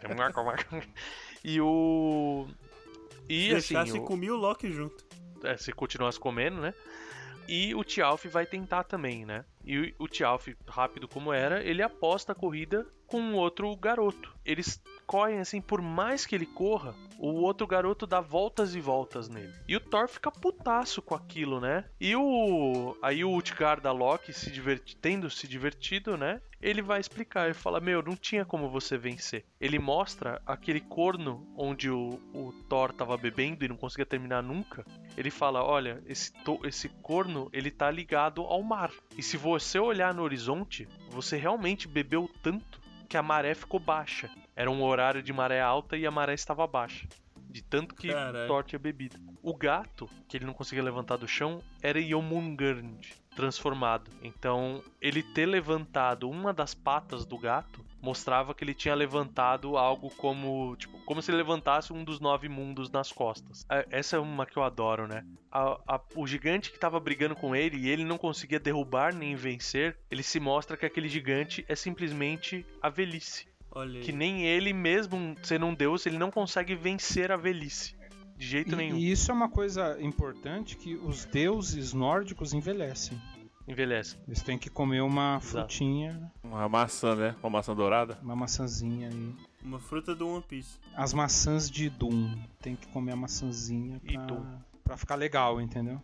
Exato. Ela, é ela, é- ela mantém a juventude e é regenerativa também, pra eles poderem continuar brigando. Aí, continuando, né? Ele, o gigante, vai lá e mostra pra Loki, né? O senhor, na verdade, era nada mais, nada menos que o fogo. Então, obviamente que ele ia consumir tudo muito mais rápido do que qualquer pessoa. E aquele garotinho que vence o Tjalf na corrida era o pensamento. Algumas versões falam que é o vento, mas eu, go- eu gosto da, da ideia dele ser o pensamento. Então, Thor fica putaço, né? Todos riem, Thor mata todo mundo e acabou. E o gigante, to- todos riem, todos riem e, e Thor, e Thor fala que vai matar todo mundo. E o Utgard da Loki, ele fala que na verdade ele troca para pro Thor não matar todo mundo, ele dá a oportunidade de Thor dar um único golpe na cabeça dele, com toda a sua força. E o Utgard da Loki deita no chão, e quando o Thor bate, ele simplesmente dá risada, dá, dá igual o nível Luke Skywalker no, no filme 9, que ele, no Nossa. filme 8, que ele dá só Aham. aquela limpadinha depois de tudo os tiros, assim. O gigante dá aquela limpadinha e fala: É, no final você não é tão forte. E o Thor fica incon- inconformado e dá mais três golpes, né, sem avisar. E o gigante continua rindo. E ele se apresenta depois, né? Como o. O gigante ele se apresenta como um representante das montanhas. E que Thor abriu fissuras gigantes na terra com as suas marteladas, mas ele nun- nunca ia matar o cara. Só que aí Thor fica putaço com isso, com essa brincadeira toda, e ele efetivamente mata todo mundo e eles vão embora. Ele matou. O cara é tão. O cara é tão sanguinário, o Mimir tava certo lá no God of War. O cara é tão sanguinário que ele matou conceitos abstratos e foi embora. Ele Como matou é o fogo, pode, né? cara? Ele matou a velhice. É, Ele matou a velhice, o fogo. E ele matou o pensamento. ele era Thor, né, O cara? Matou o não pensamento, cara. realmente. Thor- olha, pra matar o pensamento não precisa ser Thor, basta vir morar no Brasil. Mas, é, mas realmente o, o Thor poderia ter dado uma contra Malandrex nesse do pensamento, que tem uma coisa, só tem uma coisa que é mais rápida que o pensamento, Diarreia. A vontade de cagar. que é a diarreia, é, realmente. Tem uma outra, tem uma outra versão dessa história, dessa lenda que Da termina diarreia? assim na... Não, na hora que o Thor vai dar o golpe, né? Não é que ele recebe o, o cara da Loki recebe o golpe. Ele simplesmente desaparece. É um, é um final Ah. menos. É, é- é mais brando, assim, pra- só pra ele não, não matar conceitos abstratos, como disse o Kai. Mas, o, mas a- o, grande. Essa lenda de, diferente da, da outra que era o Loki sacaneando o Thor, essa lenda tem uma lição puta, sensacional. Que é por mais que você seja poderoso, por mais que você seja Thor, a natureza não, a natureza não se dobra a você. Você tem que se adaptar a ela. A não ser que você mate ela, né? Dobrou pro Thor, né? Que ele matou todo mundo, cara. Não tem lição porra nenhuma nisso. Não, não matou, ele não mata todo mundo, não. É que no final, cara, Thor mata todo mundo sempre, mas ele não mata a natureza. Ele, ele não mata esses conceitos, ele, Ele mata aquele gigante, ele é. mata o gigante. Eu gosto da versão que o, o gigante, na verdade, ele era tipo um Radagast e ele deu um chá de cogumelo pra todo mundo. Isso tudo foi uma grande bad trip. Essa versão dele. é a do filme da Marvel, Thor Ragnarok 4. Essa é a versão que vai Nossa, sair. você falou Radagast, eu re- lembrei do Ratatosk. E eu lembrei do Que? Ratatouille, Ratatouille. você acredita? O Ratatosker. Ele, ele é a- o, o pombo correio, né? O Ratatosk. Porque a Yggdrasil tem um, um falcão que fica no, no topo dela e tem uma serpente, que não é Yomungan, uma serpente menor, que mora na base. E essas duas criaturas ficam se ofendendo o dia É. inteiro. E a função do Ratatosk é levar as ofensas levar as de um pro cartinhas, né? outro. É levar as cartinhas de ofensa de um pro outro. O hate mail. Ai, cara, é muito bom, velho. Ele fica o dia inteiro levando. que dó, mano. Ele é um, Pô, ele é um, né? um rato esquilo que fica escalando a, a É árvore, Yggdrasil. é, a Yggdrasil pra cima e pra baixo, levando ofensa. É verdade, tem isso. Caralho. Que hoje em dia ele está de. Hoje em dia ele tá sem emprego com o advento do WhatsApp, né? Pois é. O advento do WhatsApp. Mitologia nórdica. Ele é a personificação do WhatsApp, né?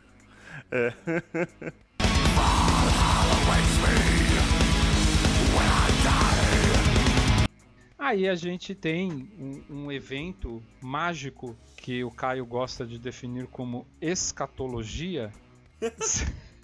Mas é mesmo também, não deixa de ser. Mas é, a escatologia da mitologia nórdica, o, o Ragnarok, o fim do mundo, o apocalipse nórdico, ele é o Ragnarok. E o Ragnarok ele tem início com Loki, num poema que chama Locacena.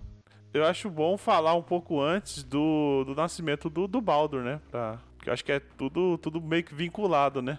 Então, mas é, é, são várias coisas, mas vamos lá. Mas ele não é o Estopim? Ele não é o Francisco Ferdinando do Ragnarok? o Francisco Ferdinando Ragnarok. É, não, não, não é, não, não é, não é ele não. Não é ele não. Não, é mais ou menos. É, é, é meio, meio ele que é. também. É, é- é que nem eu falei. é- a gente tem então o Ragnarok, que é o fim do mundo da mitologia nórdica, como o mundo vai acabar, mas que não acaba o mundo na verdade. Acaba aquele ciclo de vida que nem o Verta já havia dito no começo.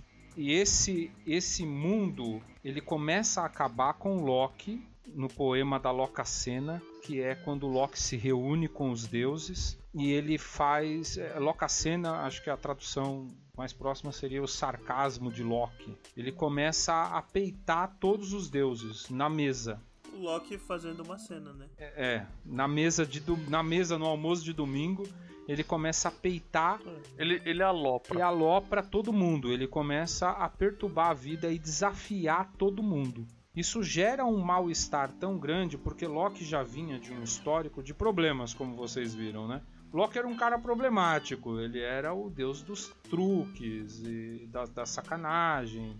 Ele era essa entidade. Então, ele já vinha de um histórico que tava todo mundo meio de saco cheio com, com o cara. Inclusive, uma das travessuras, entre aspas, que não foi uma travessura, foi uma puta sacanagem, foi que quando Baldur nasceu, a mãe dele fez prometer que nada iria ferir ele.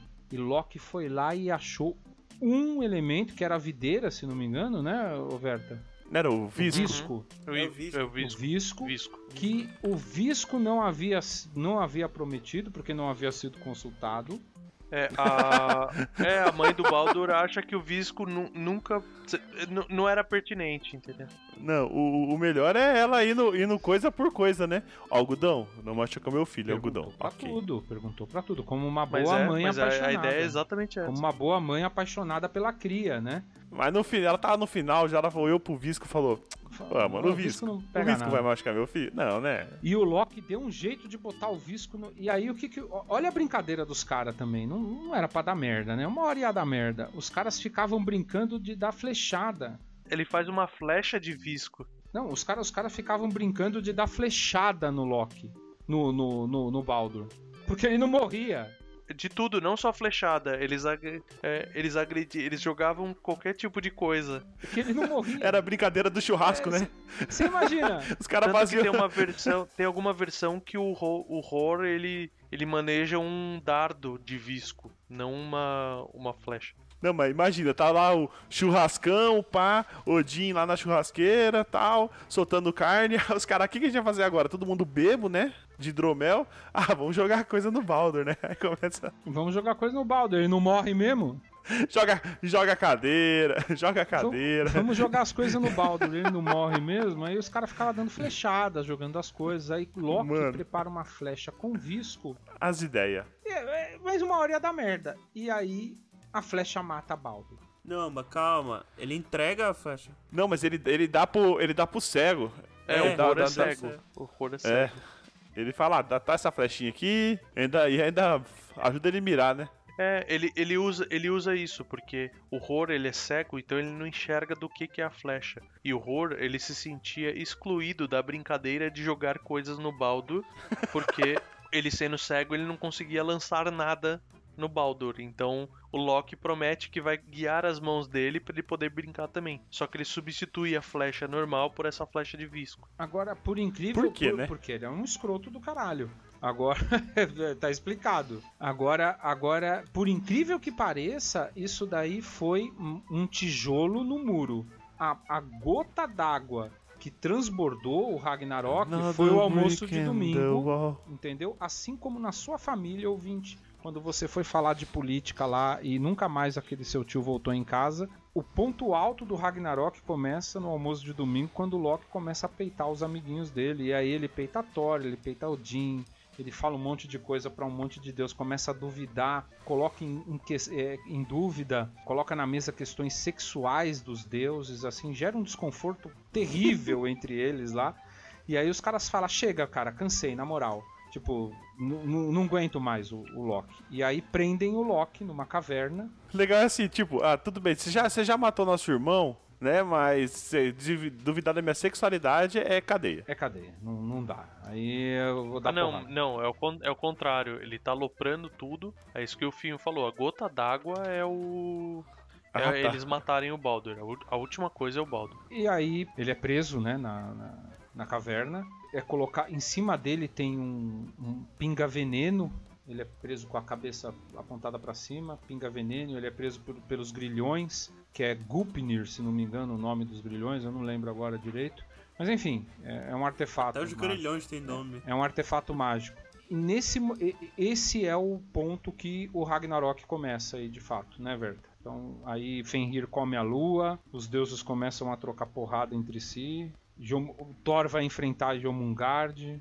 É, é, isso que, é isso que eu ia falar. As lutas épicas é o, o Tyr, ele vai lutar com o próprio Fenrir, em troca da mão. O Thor enfrenta Jomungand.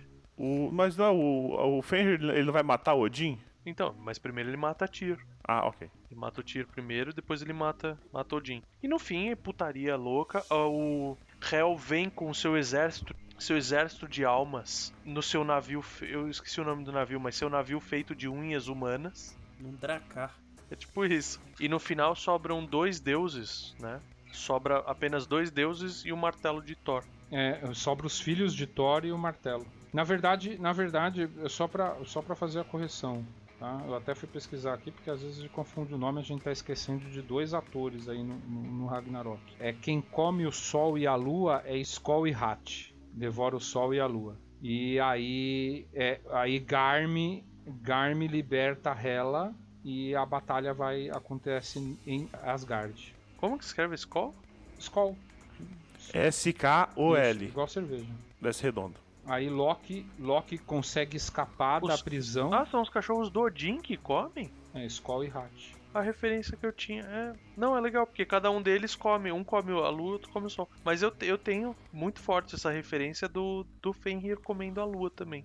Não, mas não eram uns, um- uns lobos que representavam a- o dia e a noite? O Fenrir, o Fenrir mata Odin e Thor vai batalhar contra Jomungard, consegue matar ela, mas é picado e morre envenenado. É, e o Fenrir morre também, né? Na batalha, os dois. Todo mundo morre, né? Bring balance to the force. E, e, e Loki, que escapou da prisão e começou a orquestrar essa pancadaria toda, vai lutar com Heimdall, que e eles se matam. Basicamente isso. E aí, e aí, aí sim, muito parecido com, com a Marvel, né? No, no final de Asgard, no Thor Ragnarok, Surte levanta a espada e o céu pega fogo e o mundo termina em chamas. Olha que bonito. É bem parecido com o que acontece no Thor Ragnarok, quando ele sai da montanha, né? Então aquilo é, é- é uma representação boa, visual do que estaria acontecendo no, no Ragnarok. Ó, ó, tem a divergência de versões mesmo. Eu tava folheando os livros aqui também, dei uma sapeada na internet. Tem, tem dos dois lados, tá? Tem o Fenrir comendo a lua também. É uma hipótese, vai do seu agrado. Inclusive tem umas tatuagens lindas do Skoll e do Hat comendo o sol e a lua. O, o, no o finalzinho do Ragnarok sobrevivem dois humanos. Tem versões que dizem que volta, o Balder volta do mundo dos mortos e se torna o novo Odin. Mas eu só li isso. É boring. Eu só li, é eu só li isso uma vez. Eu nunca vi mais em nenhum lugar. é. Fanfic, fanfic. Mas é, tem o pessoal que vai buscar ele também, né? Tem toda essa, essa história aí do pessoal que vai lá, não sei o que, negociar. Como né? é que é? Conversa lá. Conver... Não, não tem o pessoal que chega lá no, Ah, sim, sim. em réu, Sim, con- pra trazer ele de novo. conversa e fala, ah, ele acabou de passar aqui. Ele acabou de passar É. aqui e tal. Sabe um maluco bonito, com a, com a flecha de visco no peito ali? O, lin- o lindão com a flecha de Mas visco. isso, isso independente, né? Se, se a versão com Baldur ou sem Baldur, é, sobrevivem dois humanos que se esconderam na casca da Yggdrasil. E são eles que vão popular o mundo novamente. Então isso, inclusive, foi muito utilizado para a cristianização dos povos nórdicos. Quando o- os cristãos entenderam a lenda nórdica, entenderam a religião nórdica, falou assim: olha que legal, você só sabe uma parte da história. A gente tem a partir daqui. É, vocês pegaram, vocês assistiram só a primeira temporada, a gente tá aqui com. A gente, tá, a gente já tem a segunda e a terceira. É. Olha só, e o season finale, ó. É verdade, tem a segunda e a terceira. O Velho e o Novo Testamento. Então, é, foi muito usado pela cristianização essa, essa, essa coincidência, esse ponto em comum. Que o mundo começa com dois humanos. Assim É. como a Bíblia começou com dois humanos sendo criados a partir de Deus. É o Vidar e o Vale. Dar e Vale.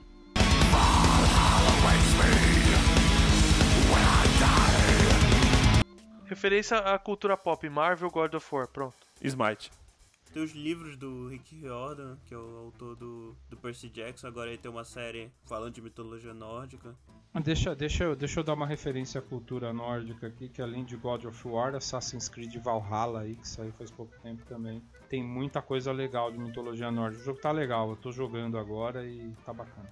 Pra quem gosta de metal, tem uma banda sueca chamada Therion, que eles têm um álbum Secrets of the Runes. E cada faixa do álbum é um, é um dos mundos do, da mitologia nórdica. Ou você pode ouvir Amon Amarth também, que basicamente canta mitologia nórdica. É, que só fala disso, basicamente. E tem aquele, tem aquele jogo indie também. Puta merda, como é que chama? Que é um, um jogo The Banner Saga. Banner, Banner Saga. Não era o que eu tava pensando. É o. Então é o. Jotun. Que é uma mina. Niotun, não é? Ah, eu sei, da. O, o Yotun, o Yotun, sim, maravilhoso. Cara, que jogo lindo, maravilhoso. Que é visto de cima que você tem que enfrentar uns. É, esse, esse é maravilhoso, não é, não é o que eu tava pensando, era um. Eu, eu, eu tô ligado, aquele lá que a mina tem problema mental, não é? Isso, É o- caralho, como é que chama esse jogo? Senua Hellblade Sacrifice, não é? Senua Sacrifice. Isso, Hellblade, Isso. Hellblade. Hellblade, Hellblade. Hellblade Senua Sacrifice. É muito bom. Que ela tem esquizofrenia.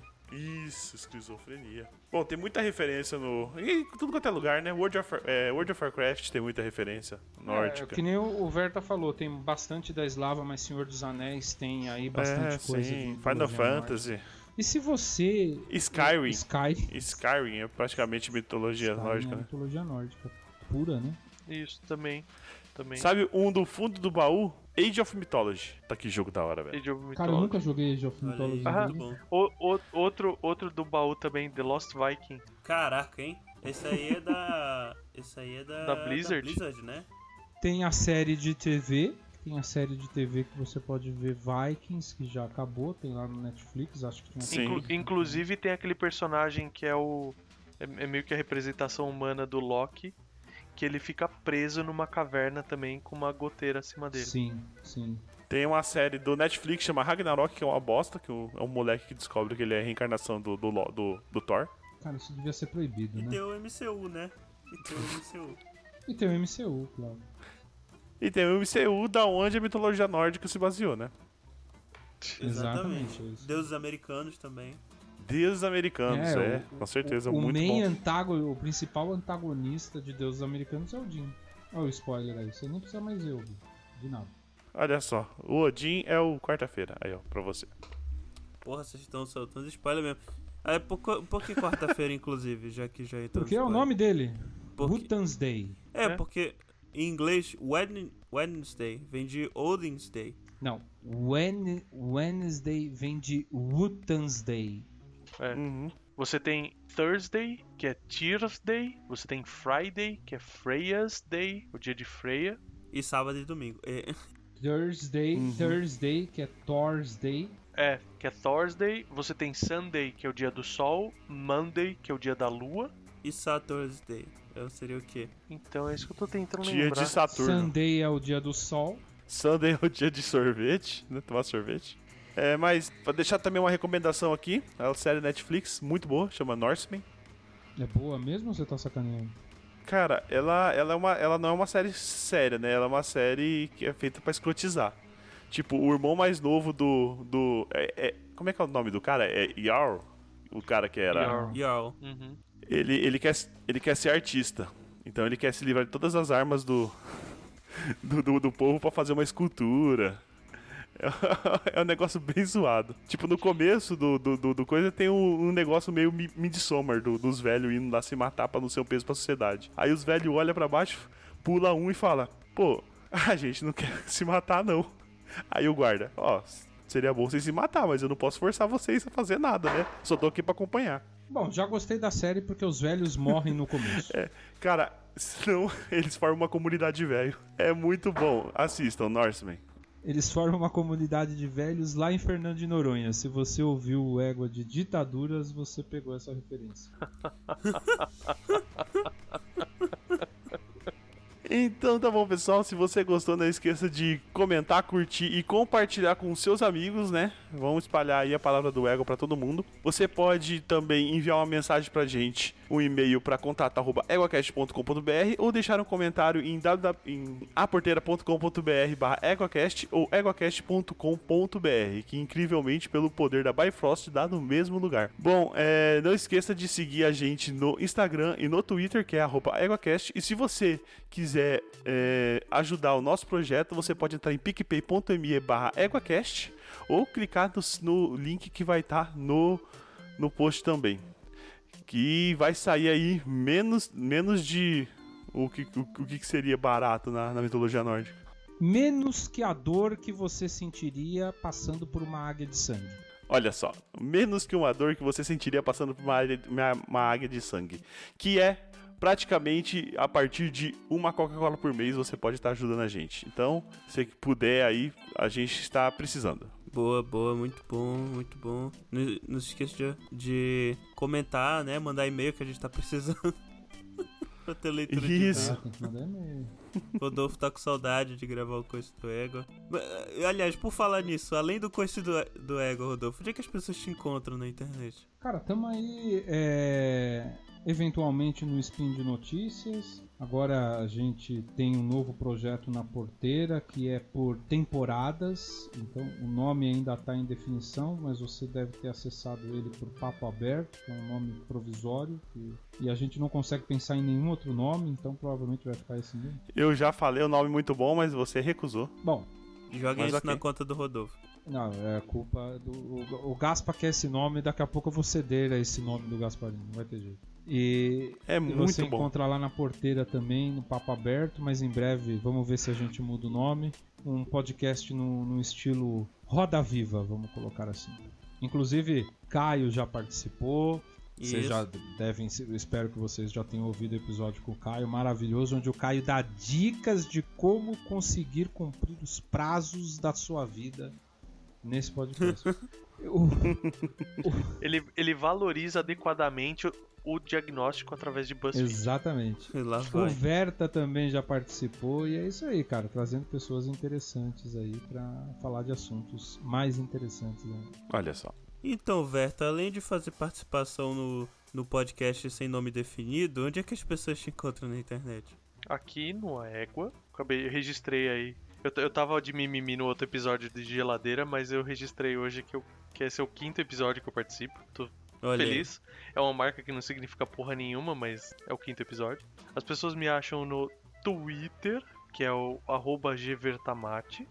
Eu tenho um pod... eu, já, eu já matei dois podcasts, né? O primeiro foi o Costelas e Hidromel e o segundo é o EGI Podcast aqui da Porteira, que também tá tão congelado quanto, Respiramos por aparelhos. respirando por aparelhos. Mas dá pra ressuscitar. Mas se você gosta de mitologia e, e quer, quer me agradar para vir conversar comigo sobre produções próprias, eu tenho meu livro na Amazon, Guardiões Elementais, e uma referência direta, um dos primeiros personagens mitológicos que aparece no livro são o Runin e o Munin, Olha aí, olha aí. Olha só. que ele tá carregado de, de referências mitológicas nesse livro. E é uma aventura bem gostosa, modéstia à parte. Ok, então, é, ô, Verta, eu só tenho uma pergunta pra você pra acabar aqui. É, a gente sabe que no Thor, pela, pra MCU, ele foi interpretado pelo Chris Hemsworth, né? Como é que é o Um nome negócio dele? assim, Como o é nome é? dele. Chris, Chris Hem- Hems- Hemsworth. Chris Hemsworth. Tá, beleza. E o cara tá com o cabelo impecável no primeiro filme, né? Eu queria saber se você sabe qual que é o pior inimigo do cabelo do Loki. Caramba. Pior inimigo do cabelo do Thor. Não sei. é o dreadlock. Caralho, eu já ia Meu falar. Deus do céu! Ah, não! Que horror. Acabou isso já. Puta que Acabou. pariu, velho.